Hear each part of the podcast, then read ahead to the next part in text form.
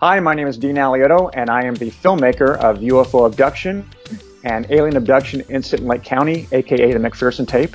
And you are on VHS. Shit.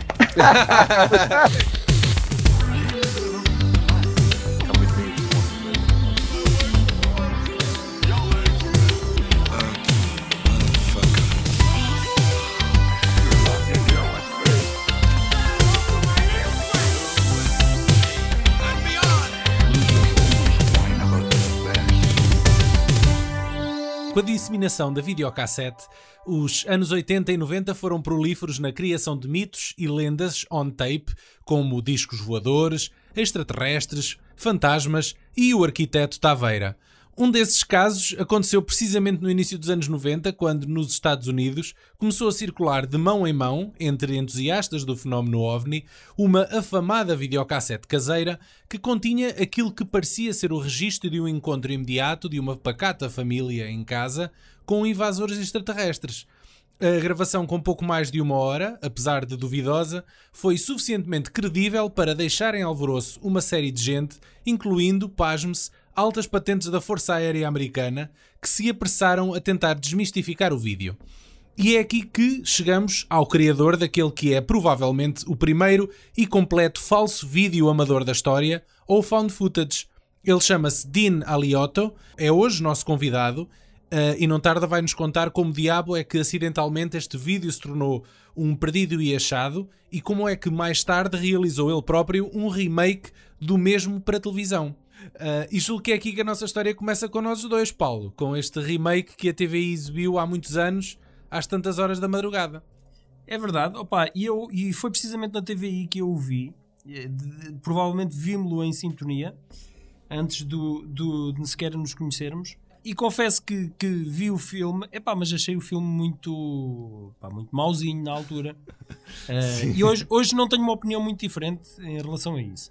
Agora, não concordo, não sei se concordo contigo, que eh, este seja, ou o filme de 1989, o UFO Abduction, o, o tal vídeo eh, semi-amador eh, que o Dina Aliotto realizou, Uh, se são, serão os primeiros filmes found footage, porque epá, eu considero que a trilogia uh, em que o, o Holocausto Canibal se insere, do Rogero Deodato, são epá, de alguma forma os pais. Esse, uh, esses serão, serão os pais, mas, mas, mas ainda não é, ainda não é, não é, não sei se podemos considerar 100% found footage porque aquilo só é uma porção do filme, não é? Se estás lembrado, o, o, o Holocausto Canibal é um filme normal e só para aí nos últimos 20 minutos é que entra em modo snuff. Não é snuff, mas é que entra em modo found Sim. footage, não é? Portanto, por isso é que eu digo completo, assim, a 100% found footage, este terá sido dos primeiros. Há uma referência a, uns, a umas espécies de falsos documentários japoneses que são os guinea pigs, que tem pai umas três ou quatro partes. Eu não sei se alguma vez viste isto ou só ouviste falar nisto. Não. Uh, a malta do, do terror gore e que é fã deste tipo de found footage costuma referenciar esses filmes também como sendo found footage, mas aquilo é um bocado misto de documentário e está dividido em partes, portanto, uh, mais uma vez, não, volta a não ser 100%. Portanto, eu, eu acho que, e até alguém vir aqui uh, dar outro exemplo parece-me que este UFO Abduction ou da McPherson Tapes, um dos nomes, um dos vários nomes com que isto foi distribuído, será a questão, será a questão é que existem duas versões do filme. Há uma versão estilo documental de 45 minutos. Estás a falar da, do, do, já da parte do remake, não é? Sim, sim, sim, do da, da, do Alien Abduction. Alien Abduction. Isto é um bocado confuso uh, porque, parte, porque, os filmes foram distribuídos em vários mercados com nomes exatamente. diferentes. Ele para televisão foi, foi, foi reeditado com 45 minutos e tem uma vertente mais documental, com bastantes entrevistas. Depois tens, a outra versão mais longa, que é de 93 minutos, que é sim. então sim conhecida como The McPherson Tapes. Títulos à parte, isto, a, a, história é exatamente a mesma. Há uma versão de 89 e há uma versão de 98. A, pri, a primeira exatamente. de 89 é uma versão mais low budget, Uh, não teve uma distribuição comercial, por assim dizer. Uh, o, que, o que aconteceu foi que o filme. Foi, foi um filme de escola, basicamente. Basicamente, quase, sim. E que acabou sim. por. por, por uh, o realizador perdeu o rasto ao filme quando os estúdios onde ele tinha feito a edição e tinha as masters originais ardeu. e, o- e- e sobrou uma meia dúzia de cópias, das quais nem ele tinha, tinha conhecimento. Uh, e essas cópias começaram-se a disseminar sem ele saber, começaram a, a- a se disseminar como sendo real.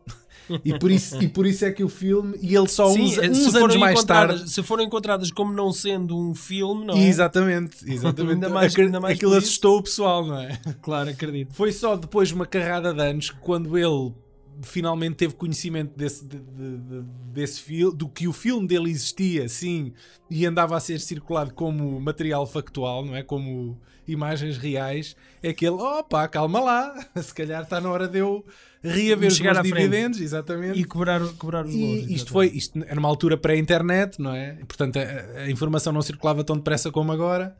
E, e depois, depois disso, foi-lhe foi então proposto, e agora já com um orçamento mais, mais generoso, fazer um remake quase cena por cena do que ele tinha feito anteriormente. E a história, a história deste filme eh, é basicamente uma história perfeitamente banal, ou começa como sendo uma história perfeitamente banal, de uma família aparentemente normal que se reúne para jantar no dia da ação de graças e o filho do meio recebe uma câmara nova e decide registar a reunião de família quando de repente pá, falha a luz e não é que eles são invadidos e abduzidos por extraterrestres. Eles não chegam a ser abduzidos, calma lá.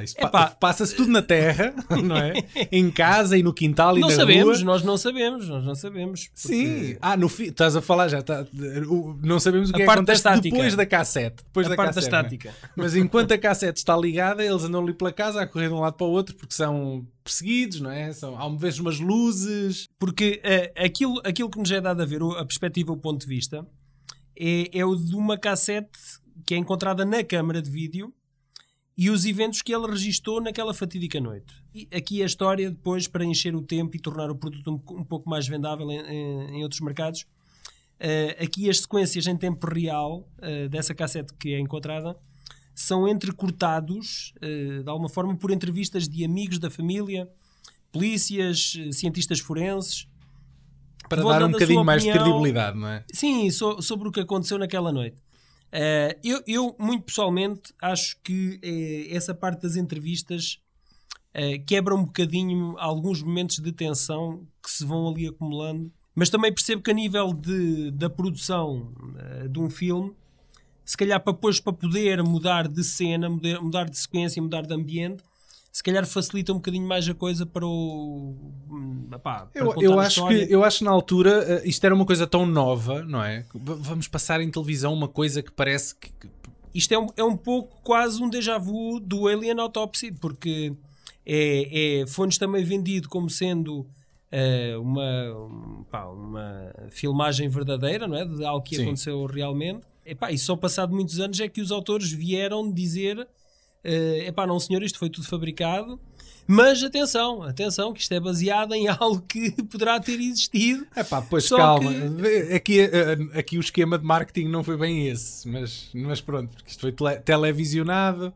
Era como o Jerry. Eu acho que isto é mais Não, comparado ao o que Jerry quero dizer- Springer, O que eu é? quero dizer é, o- é, o, é o, o, furor, o furor, ou o sururu, que a televisão fez em torno Ah, disso. Sim, mas eu, eu não sei, eu não sei como é que isto foi transmitido na América, eu só sei o que é que vi cá. É pá, sim, e- mas para, para terem feito uma versão especialmente para televisão, foi para explorar Ah, ao sim, máximo, sim, não mas é? eu acho que o- o- se tu passasses só a cassete, eu acho que o público ia ficar um bocadinho tipo, hã? O que é que foi isto, não é? Enquanto que se tu lhe espetares umas Precis- entrevistas pelo meio. de, de corroboração. É não isso, se tu lhe metes umas entrevistas pelo meio, uns disclaimers, a malta já fica mais eh, ciente do que é que se está a passar, não é? Ou da, pelo menos da banha da cobra Precisavas que de um vender. professor Pinto da Costa a dizer: não, não, isto é tudo uma treta. Eu, eu fui, isto, quando deu originalmente cá em Portugal na televisão, pelo menos a primeira vez que eu vi, julgo que acho que deve ter sido a única, eh, e deve ter sido ao mesmo tempo que tu, foi, Opa, na- eu foi vi depois, duas vezes. Eu vi este filme duas vezes. televisão? Uma, um, não, uma foi na televisão e foi na TVI e isso eu lembro-me perfeitamente. Lembro-me, opa, de ter Sabes, chegado sabes a o que é casa... que deu antes?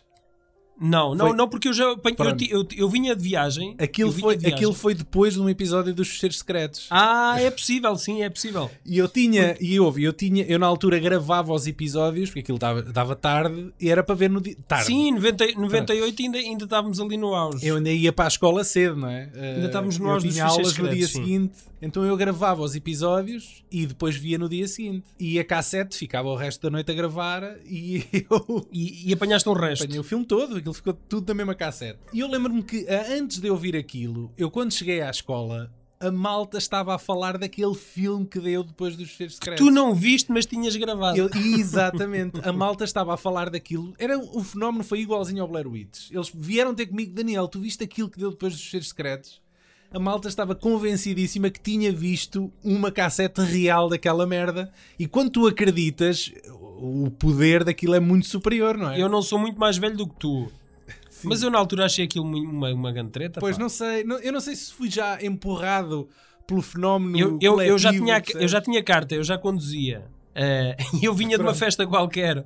Tu já eras e- um homenzinho. Já era um homenzinho, exatamente, já fazia a barba. Eu não sei, eu talvez tenha sido um bocado influenciado por causa daquela loucura que Sim, na de- escola a malta caiu foste- na caiu Foste, na foste no, no meio da, da Isso- O maralhada. certo é que eu cheguei a casa, vi aquilo, não acreditei, mas fiquei ali com o pé atrás. Será? Percebes? Fiquei ali um bocado naquela cena. Mas eu era um garoto na altura, isto deve ter passado. Eu um acho que se tu tivesses visto o episódio merda. seguido, tu vendo o episódio do Jax Files seguido e vendo o filme, eu acho que tu acreditas em qualquer coisa. Opa, pô, não sei, não sei. Houve ali qualquer coisa que me fez. O Jax Files, naquela altura, tinha o poder de nos fazer acreditar em qualquer coisa. pá. Era eu era puto, pá, eu era puto, eras um bocadinho mais velho que eu, já eras um homem sabido, já andavas de carro, já, É, se é calhar já verdade, é fumavas É verdade. e já tinhas Já- preservativos no, no tabuleiro É, do já carro. engatava umas miúdas, é verdade. Eu Bem, ainda, não, mas- ainda não tinha chegado lá, pá. foi- Mas 98, epá, foi, o- foi o ano quase dos found footage. Isto é, é, é, é quase como aquelas notícias quando cai um relâmpago em algum sítio. eh, parece que na, naquela semana caem relâmpagos em todo lado e não sei o quê. Ah. E, e, e o 98 foi o ano do, do found footage. Começando Depois, não, não foi com- o Blair Witch, só foi no ano seguinte, mas quase, né? Tamo- foi É. embalado, né? Foi embalado. Começou então com o Alien Abduction, eh, seguindo-se o The Last Broadcast por, epá, por uma questão de meses. Sim. Mas tu tens isto, isto- este, este Last Broadcast foi comercializado, não é? Foi um filme. Sim, sim. Não, eu, eu, eu aluguei no videoclube. Ok, sim. Eu lembro-me de o ver, eu, eu, eu aluguei, foi um dos filmes que eu aluguei no videoclube. Eu acho que nós já falámos nisto quando fizemos sobre o Blair Witch O Project, Blair Witch, mas, é mas possível, é possível. reaviva aí a memória sobre de que é que se trata isto. Bem, o, o The Last Broadcast é, epá, é basicamente um, é, é muito similar ao da Blair Witch, é anterior ao Blair Witch. E para mim, eu acho que o Blair Witch, de alguma forma, baseou-se neste, neste filme, no The Last Broadcast. Eh, aqui a, a diferença é que é uma equipa de, te- de televisão que se embranha numa floresta à procura de provas da existência de um demónio e a coisa, obviamente, que acaba mal. No ano seguinte, então, é que temos o tal fenómeno global que foi o Blair Witch Project. É pá, muito catapultado pe- pelo poder da internet, que estava pá, estava a abrir. eh, Estava a começar, mundos sim. Completamente. Depois houve ali um período em que o found footage caiu em desuso, ou não se apostou sim, tanto. sim. Foi uma, foi uma Eh, tesão do mijo, né? Durou ali Eu dois ou sim, três acho anos que e depois sim. a coisa Houve aquele arrefeceu, sim. fenómeno, mas depois percebeu-se que aquela fórmula era uma fórmula que não era. Tu não, epá, não consegues enganar o público muitas vezes da mesma rapidamente, maneira. é, rapidamente, rapidamente ficou gasta. Mas eu acho que mais recentemente temos alguns exemplos que são uma evolução do found footage e são quase um live on tape. E, epá, e temos eh, vários exemplos, como os Paranormal Activities, temos o, o Cloverfield do Matt Reeves, temos o Chronicle do Josh Trank. Epá, e, e uma trilogia que eu, que eu gosto bastante, que é o, o, o Rec, da dupla Jome, eh, Rome Balagueró e do Paco Sim, Plaza. sim. É epá, que eu Sim. acho e, e, e estes sim eu acho que são uma, uma evolução eh, Mas estes, estes já, não se, já não se fizeram passar por uma coisa real, não é? Houve essa diferença, já não usaram esse mecanismo de marketing eh, em, em nos convencer que estávamos a ver uma coisa real. Ah, Simples- sim, há- há- simplesmente porque- porque acho que deixaram essa o forma, poder... essa sim, forma também já está gasta. Claro, Eu acho que simplesmente inovaram- deixaram, deixaram, deixaram o poder do, do aspecto documental da coisa funcionar e pronto, e pronto não é? Eu, eu acho que a evolução aqui, para além de técnica, e de orçamento, que isso faz sempre a diferença. É o, o, a fórmula, já não é tanto found footage, mas é live on tape, é quase estar em direto uh, a mostrar aquilo que está a acontecer. Uh, e é aqui um misto, é já, é já quase um híbrido, um elemento híbrido. Tu há bocado falaste no, no Chronicle, não é? É câmaras de vigilância, não é? E há assim uma. Já é uma coisa que não é contínua, já é editada. Sim, uh, sim, é? sim, sim, sim, Eu estou-me aqui a lembrar de um filme de 2007, um bocadinho mais obscuro, uh, que se chama os The Poughkeepsie Tapes. Eu não sei se alguma vez viste isto. Poughkeepsie? Poughkeepsie Tapes, sim. Não, é esquisito. Nunca, nunca ouvi. Não, nunca ouvi. Uh, aquilo é, é, é hum, supostamente é, é, editado, mas é editado a partir das cassetes de arquivo de um psicopata, de um serial killer, que uh, filmava as vítimas quando as raptava e as coisas que lhes fazia em casa. Hum. Uh, tinha esse fetiche de se filmar e de colocar as câmaras a, a apanhar as vítimas. Hum. Uh, e, e, é um filme um bocado sinistro, tenho a dizer. É um found footage também um bocado engraçado. É engraçado, acho que, está, acho que está bem feito, não é, não é assim nada de extraordinário, mas acho que merece essa atenção, especialmente porque eu agora, quando estive nos Estados Unidos, passei de comboio junto à localidade, que é Poughkeepsie. E eu, opa! Afinal existe. Afinal, yes, existe. afinal existe. Sem mais demoras, vamos então seguir para a entrevista que eu conduzi ao, ao, ao realizador Dean Aliotto. Uh, ele hoje está envolvido aí numa série de outros projetos, todos eles mais ou menos ligados na mesma ao cinema. Mas, é mais documental, mais documental. Muita coisa, muita coisa ele vai explicar, mas o, o trabalho pelo qual ele há de continuar uh, imortalizado há de ser sempre o uh, o Alien Abduction, o original e o remake. Uh, e vamos então conversar com o homem, porque ele, ele sim vai contar a história toda. Uh, e até à próxima. Vamos a isso. Holy shit!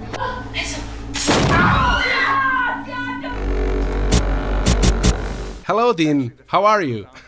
I'm very good. How are you, Daniel? Okay, thank you for having for share a little bit of your time with us. I think we can start uh, with the the original one from 1989, but uh, actually the one I have seen was the the remake. Uh, the, the first time was probably on 98 or 99 when I saw saw it for the first time. I remember it was a pre Blair Witch project because I had no other big reference from a found footage movie. Was this made to be like real footage, like Blair Witch was, or it was intended to be perceived as real? Yeah, well, there's several versions of, of the answer to that. The conspiracy mm-hmm. theorist will tell you that, that um, I work for the government and that um, I was part of some disinformation. Some of them believe that the remake is fake and that I used it to throw off people from the original UFO abduction. The other conspiracy theorists, um, theorists believe that um, that one was also real, and so it was this kind of thing that um, that uh, I've been hired supposedly by the government to create these as part of some big disinformation campaign. Um, you? I, well, that I can't really tell you because you know you will have to kill me. Yeah, yeah. or have you sign an NDA or have the men in black come and get you. I don't know. But um, basically, uh, yeah, so it, it was something that, um, uh, I mean, if we, if we talk about like the original, the, the impetus for the original was that I needed to make my first film before I turned 25 because all of my filmmaking idols had. And, and so with only 6,500 bucks to my name, um, I went ahead and, and made basically a home video and I thought, you know, because that's the only thing I can afford. This is before DSLR cameras and, and how cheap it's become. Um, it was very expensive to shoot 16 millimeter, which was the only other format at the time for shooting movies. And so I thought, well, I'll shoot it on video and it'll be a home video, but it'll be a home video where something, you know, fantastical happens and I'll capture it and it'll all be done in one take. Um, hmm. and so, uh, it would be recorded from a family member's home video, very much like the remake. And so that kind of started everything is is me needing to make my first film and doing it. Um, and the, and the, the brief story behind that is that the, the film actually got distributed, the video. Um, but the distribution company a few months later burned to the ground, literally. And so I lost my main master and all my artwork. And uh, I thought, well, that's it, time to move on. Um, you know, what, what am I going to do? And so I, I move on with my career and I'm directing on this crime series and I got a call from this guy saying that, um, that, um, wanting to know, um, who found this footage. And I, it was the first time I heard the term found footage.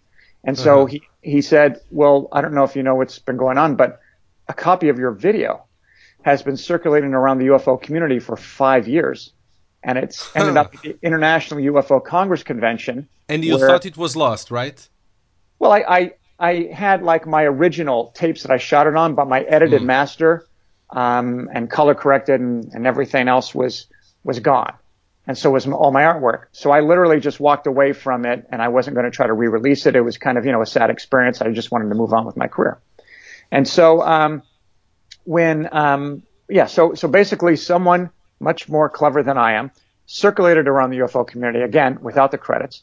So it ends up being considered to be true. A, a lieutenant colonel and, and a UFO researcher both claimed it was authentic.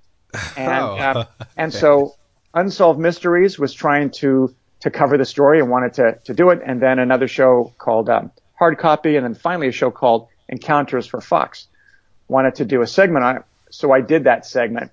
And um, as this, you know, UFO, you know, uh, hoax, one of the one of the big UFO hoax, and the guy who produced it and was actually um, um, the guy who who set up the whole thing at Fox's Encounter show, went on to produce Alien Autopsy in Silver Lake County two years later. Yes. Okay. Yeah. So Bob Bob Kiviat is his name, Robert Kiviat. And so um, anyway, I you know did this thing, and then all of a sudden I started getting all these um, um, fan mail, and then getting calls in the middle of the night from Brazil, from Germany, all these people saying I need to have a copy of this movie. And I said it's not you know this documentary, and I would say it's not a documentary. It's it's you know a student project pretty much, first film Yeah. and um, they would have none of that. They just wanted to see it for their own eyes, and and so fine. So I, you know, would send it out, and then um, flash forward another couple of years, and I'm working on this crime series, and the head writer, Paul Chitlick, said um, that he believed he could sell it as a TV movie, and so we ended up um, hooking up with Dick Clark Productions and making it at UPN as their first TV movie. So that's kind of how the whole thing, uh, you know, came Yeah, about. okay. Again, and and yes, I wanted to make my first film, but I also had read the book Communion around that time, the Whitley Strieber Uh-huh. book. And Another uh, one that gave a movie, right? Yes. There's a movie with uh, Christopher Walken, I guess. I Christopher think Walken. It, yeah. Yeah, Never And saw so- it. it was it's pretty good. Um, Okay. though Whitley's not too happy with it.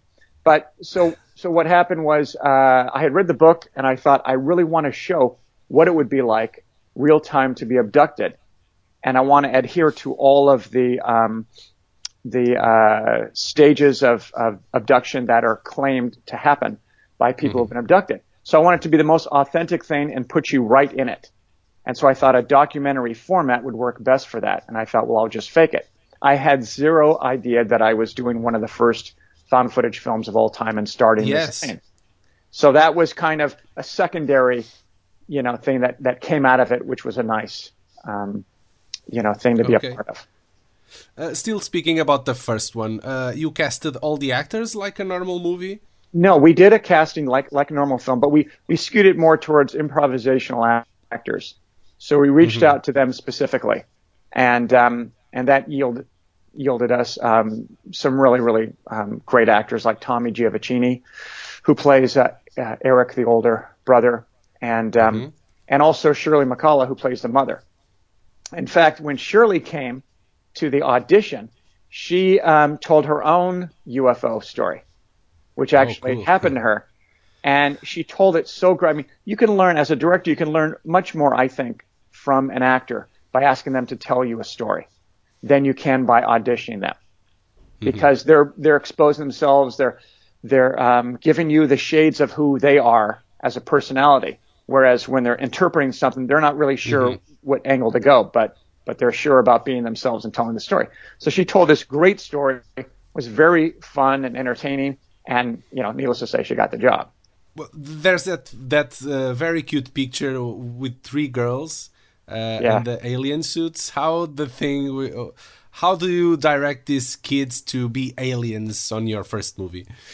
Well, aliens um, are able to communicate telepathically, so I just had to go like this, and they knew exactly where to stand and where to go. um, okay. It was uh, basically doing the blocking, doing the walkthrough, and then because I was actually playing the the kid Michael who was recording the whole um, mm-hmm. abductions, um, I had a headset on, and so I was cueing my um, assistant directors and saying, "Get this ready." get this ready. We're coming out. You know, so I would quietly do that. And, and, and if you listen to the movie carefully, especially when, when I'm walking down the hallway to check on this alien that's in the other room, you can hear a little bit of the headset and me cueing things. So working, yeah, so wor- working with the aliens was my, um, my uh, ex-wife and she was, um, it was her job to corral the aliens and make sure they moved on cue and everything. So she gets mm-hmm. uh, props for that and, and so we did a few different takes as they came down, you know, to make sure that we had it right. You know, all of that mm-hmm. was worked out beforehand in prep. So it was pretty much, you know, let's see what we get and then roll the camera. Okay. How the actors react to all, all the, that story of the movie uh, being shared as a real thing? Yeah, I reached out to them um, uh, because when we first sold it, we were able to get, um, we got enough money to pay off our um, our deferments that we had. And so um, I paid those off. And when I reached out to them, um, they were uh, they were all surprised. In fact, a Japanese company, Inscrupulous Japanese production company, came out to interview me, and they wanted to interview the youngest uh, uh, cast member, which was the the five year old girl who was mm-hmm. now many years later was grown up. They wanted to interview her and interview um, Tommy, who plays Eric the older brother. And so they interviewed them, and then I got interviewed separately, and then I get a call, and Tommy says to me, "That was a crazy, you know, interview." And I go, "What are you talking about?" And he says, "They wanted me to pretend." Ah, okay. That, that I was. It, was real. Okay. That it was real, and I felt I was kind of. Um, I won't. I won't curse, but it was BS. I was really pissed off that they had done that and didn't tell them. And, and see, the balance for me has been, I'm a big fan of the genre. I'm kind of an amateur UFOologist, if you will, ufologist. Mm-hmm. And so for me, um, I'm protective of that, but at the same time, as a filmmaker, I thrive on being able to create new narratives, being able to show people a story presented in a way that's, you know, what the French would call cinema verite, but in a way that's unconventional, but is raw and really hits them. And so I wasn't intending to be deceiving to the point of editing off credits and interjecting it. Mm-hmm. It was I'm trying to create an experience for an audience of what this would be like. The fact that it, that it was in that format made it very easy to be co-opted. And if I had been more, you know, intelligent about it, I would have known, well, this is a possibility that, that could happen. But I didn't know about the UFO community, and I didn't know that there's a fringe of the community that jumps on conspiracies and creates, actually creates conspiracies. Let's talk about the remake a little bit more. Um, what was the biggest uh, challenges uh, you had with this with this incident in Lake County version? Uh, spending the uh, one point, it ended up being about 1.6 million dollars mm -hmm. for the budget that okay. was stressful because I did the original for 6500. In fact, uh, let so me it just. shouldn't be hard. Uh, it, it, you wouldn't think so, but but since I had done the original for 6500, um, and again in my mind, I did I never appreciated um, the films. I thought it was kind of a, a, a gimmick and a vehicle in which to kind of have people again see what this would be like, and so I just thought it was this strange thing that would get out there and then maybe a few people would see it and that would be it. So the fact that it caught on and even the, the, um, the head of the network who were all giddy and excited about it, I kept saying, why don't we just show the original? I've already done that. I don't need to redo this. And they were mm-hmm. like, no, no, no, we're going to do it on a bigger scale, blah, blah, blah. Well, I think that that kind of detracted. The original had a lot of rawness, a lot of, um, you know, talking over people, stuff like that, that the second one didn't because it was all scripted. Mm-hmm. Um, the actors looked a little better looking than in my original. Uh, they were equally talented. And it's better shot, I think. It looks clearer, at least. Yeah, in right? that regard. But as far as selling the authenticity of this d- documentary. Um, You want it to look raw, but um, anyway, so it was like, okay, I've got, I've got, you know, we've been told we have 1.25 million, but we're shooting in Vancouver. So that means that that's going to be more like 1.5 million. X Files land. Yeah. And so, well, speaking of the X Files, I thought, all Yeah. right, well, let's get the guys from the X Files to do the ship in Aliens. That'll blow through some money. But the person who did the ship, his name is Clyde Klotz, and he was, um, he actually was married to Gillian Anderson, and they had a, a child Piper. Oh my together. god! Yeah. So it was this weird thing, and, and he had just, I think they had gone through their divorce right after I showed up and worked with him, and he was great. He created this ship that was amazing looking, and then we got Tony Lindala, who did all the special ah, effects, yeah, that's the guy who did the special. Yeah, the all the practical creature one. Yeah. effects. Yeah. Yeah. And so he did the aliens for the kids and did the hands. Um, and, uh, Probably reusing suits from the show. I don't know.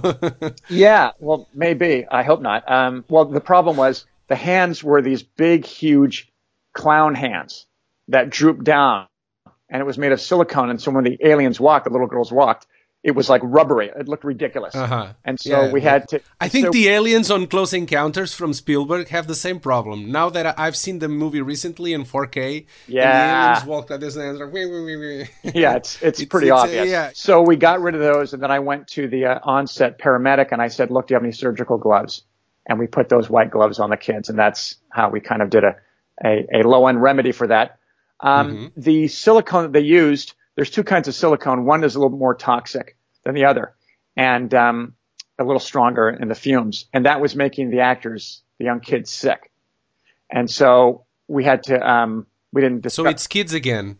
kids again. Yeah, You're absolutely using kids again. Okay. because the bodies um, need to be um, slight androgynous. They need to be um, shorter, and so um, thin.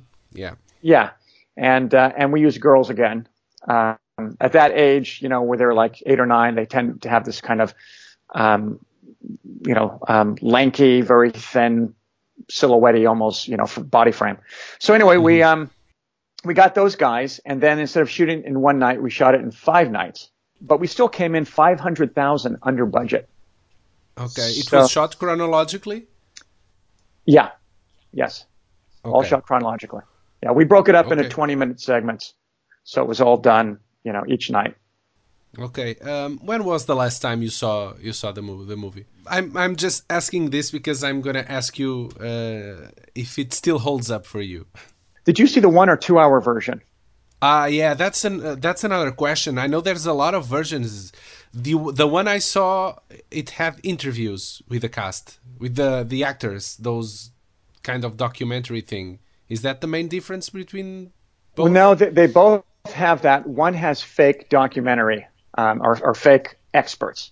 That's the one I did.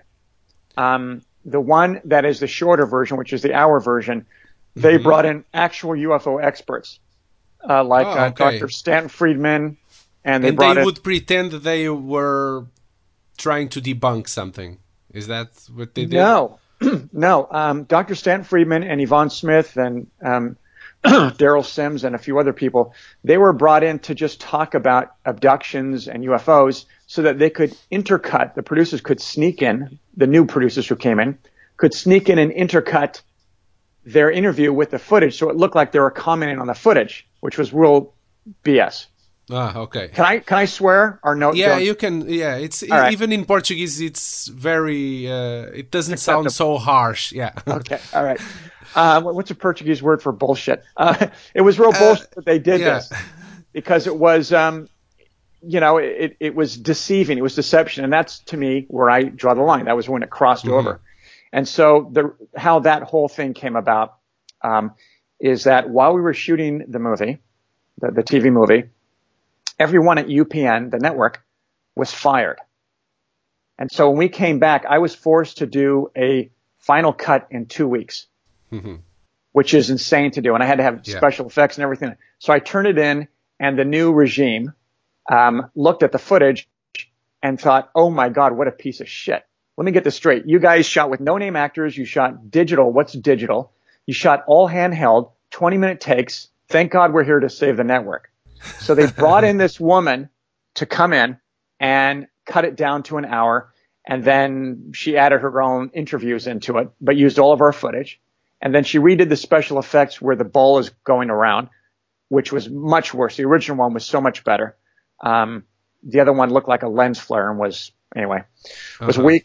And so um, so that version is not.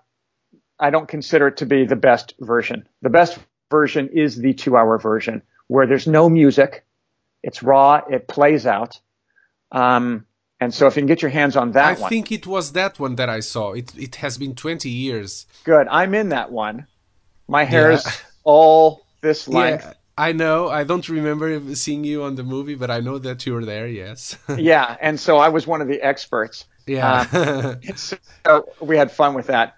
So that's kind of the marker if you're trying to, you know, is it, if I'm in that one, that's the long version. So I've not seen it in years. There's another film called Holocaust, uh, wait, Cannibal Holocaust. Cannibal Holocaust, yes, from Yes, Ruggero Deodato. Yeah. yes. Now, Yeah. the experts, if you will, in the found footage field are saying, well, that's not a found footage film because their film is like Spinal Tap in that it's here's this crew and this footage that we found, and we're going to show you this footage. And so the story's about these guys investigating it and Yeah. presenting the footage, so it doesn't adhere to here's this footage that was found unedited, uncut. We're going to yeah. let it play. It has a, a, a normal movie segment. So it's uh, technically, I guess, a quasi documentary, which mine Yeah. is found footage. It's not a documentary. A hundred percent. Yeah. so there, so that was um, something that was pointed out to me, and I was like, oh, that's cool. I'm glad. I, you know, I, I for me, I'm focusing on what I'm doing now and kind of not too much on the past.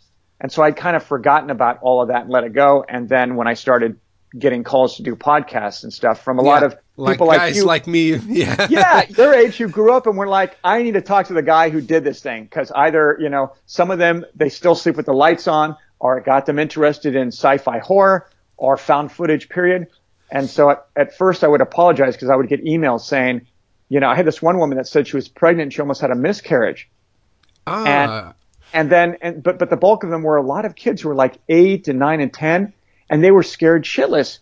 And I thought, "These parents, how irresponsible! I wouldn't show my daughter, you know, this. But but they all said the same thing. No, I loved it. It scared the hell out of me, but it but it got me, um, you know, into it, and I love it. And so these guys track all this stuff. So I appreciate, you know, stumbling into this thing, and I appreciate the the ripple effect it's had. Uh, but by the way, how did you? Um, because you sh- the first one you shot in what year? Eighty nine. 88.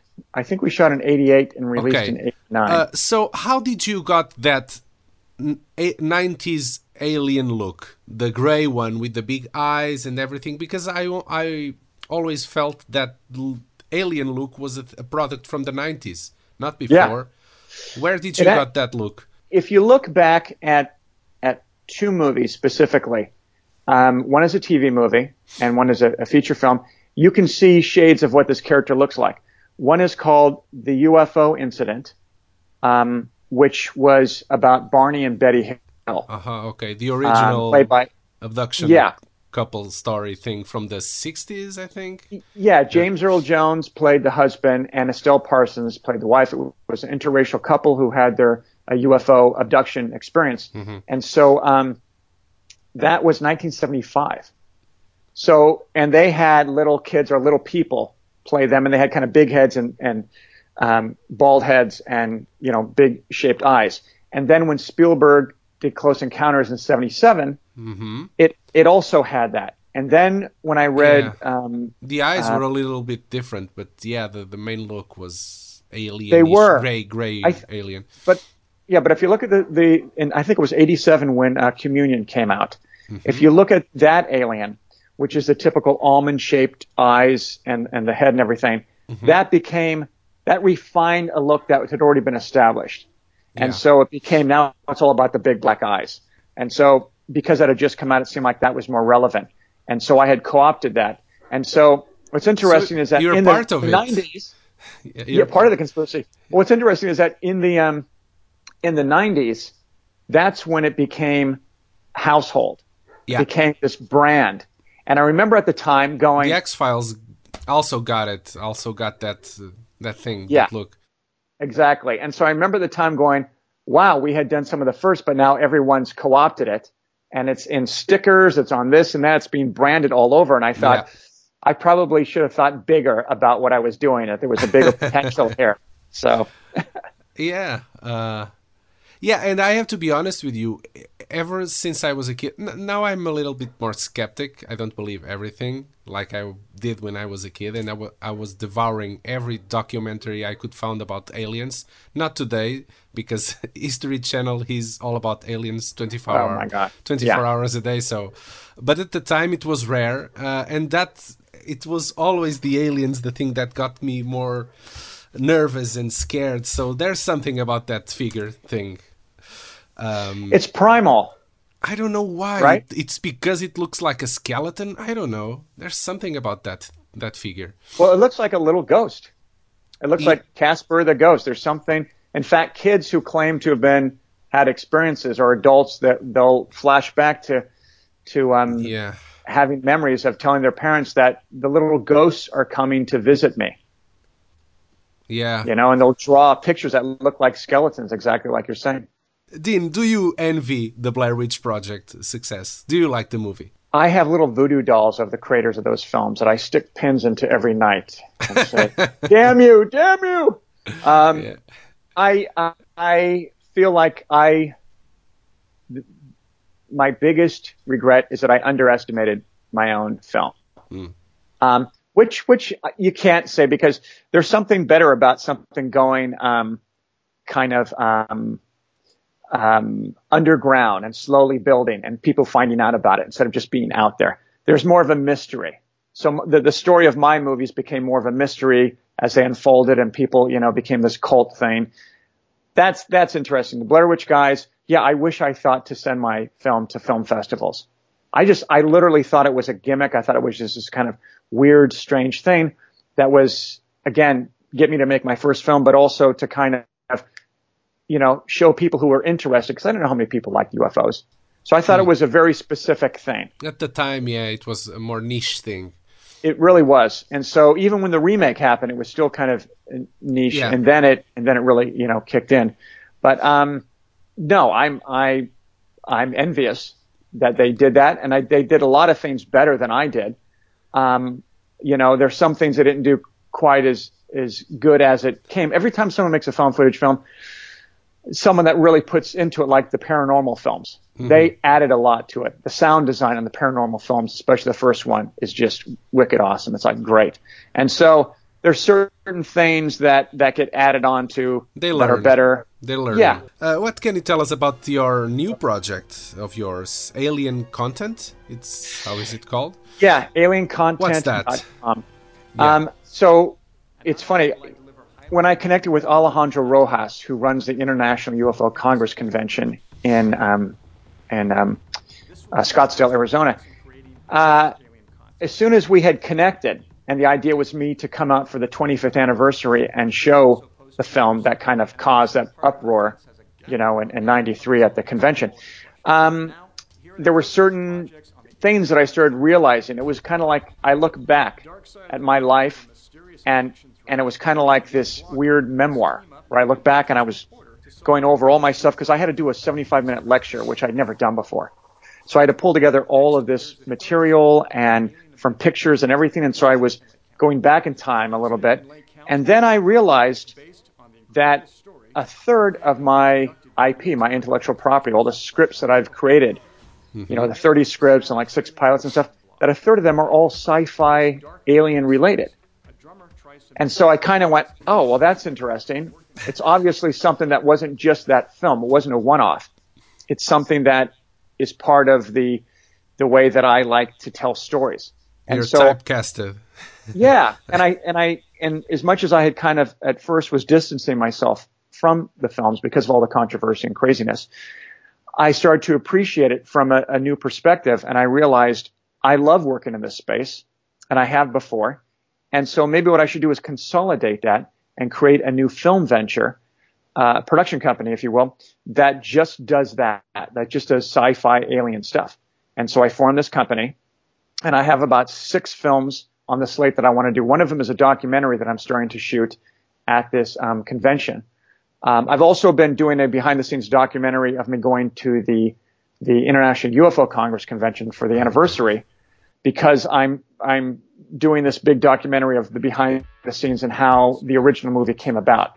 So I have that that whole kind of my own story, and then I have a separate one that's a documentary that's about alien abductions and where you know UFOs are purported to come from. So that's a separate legit doc that um, Nick Pope is going to be um, in that documentary and a few other uh, experts. And so that's kind of what I'm working on now. And I'm about to shoot um, a horror movie this summer Mm-hmm. um, called Portal. And uh, Yeah. so that's Sorry, next. IMDb. Yeah, so that's next uh, coming up. We start shooting a couple weeks if we can lock the location, um, which is always a challenge for these, you know, haunted house type movies. Mm-hmm. This is not found footage, by the way. So But it's But, still um, sh- shot on Vancouver, the horror land, right? I, No, it's like every shot- horror movie in Vancouver. yeah, exactly. This this will be shot locally in Los Angeles, um, and so um, that's what I'm doing next. And then I did a political thriller a year ago that um, we are hopefully prepping to get released. Um, that one is shot like a documentary, so that's a little bit of a hybrid type. If someone uh, wants to see your original movie, where people can see it? They can see it at um, www.ufoabductionmovie.com. It's been completely remastered. Uh, I went back to the original source tapes, and then I also put on the DVD a behind the scenes from the Fox show that I did, so you can see all how it all came about and and and um, and all was all put together. It's a really pristine copy of the film um, that you can either buy as a DVD or you can di- do a digital download. Okay, perfect. What about the remake? Is it uh, online? The remake, I don't own the rights to. Oh, damn. But if you go on YouTube, there's still people that are that Yeah. I think have clips or, or some of it there. I'd like to get it released, and someday, um, hopefully, we will. it should be meantime- a dual dual release with the remake and the original. It should be. Oh, like I would love to have one master, Yeah. like two disc set. Yeah. Dean, thank you very much. Have a nice day. Okay. have fun. Bye bye. Ciao.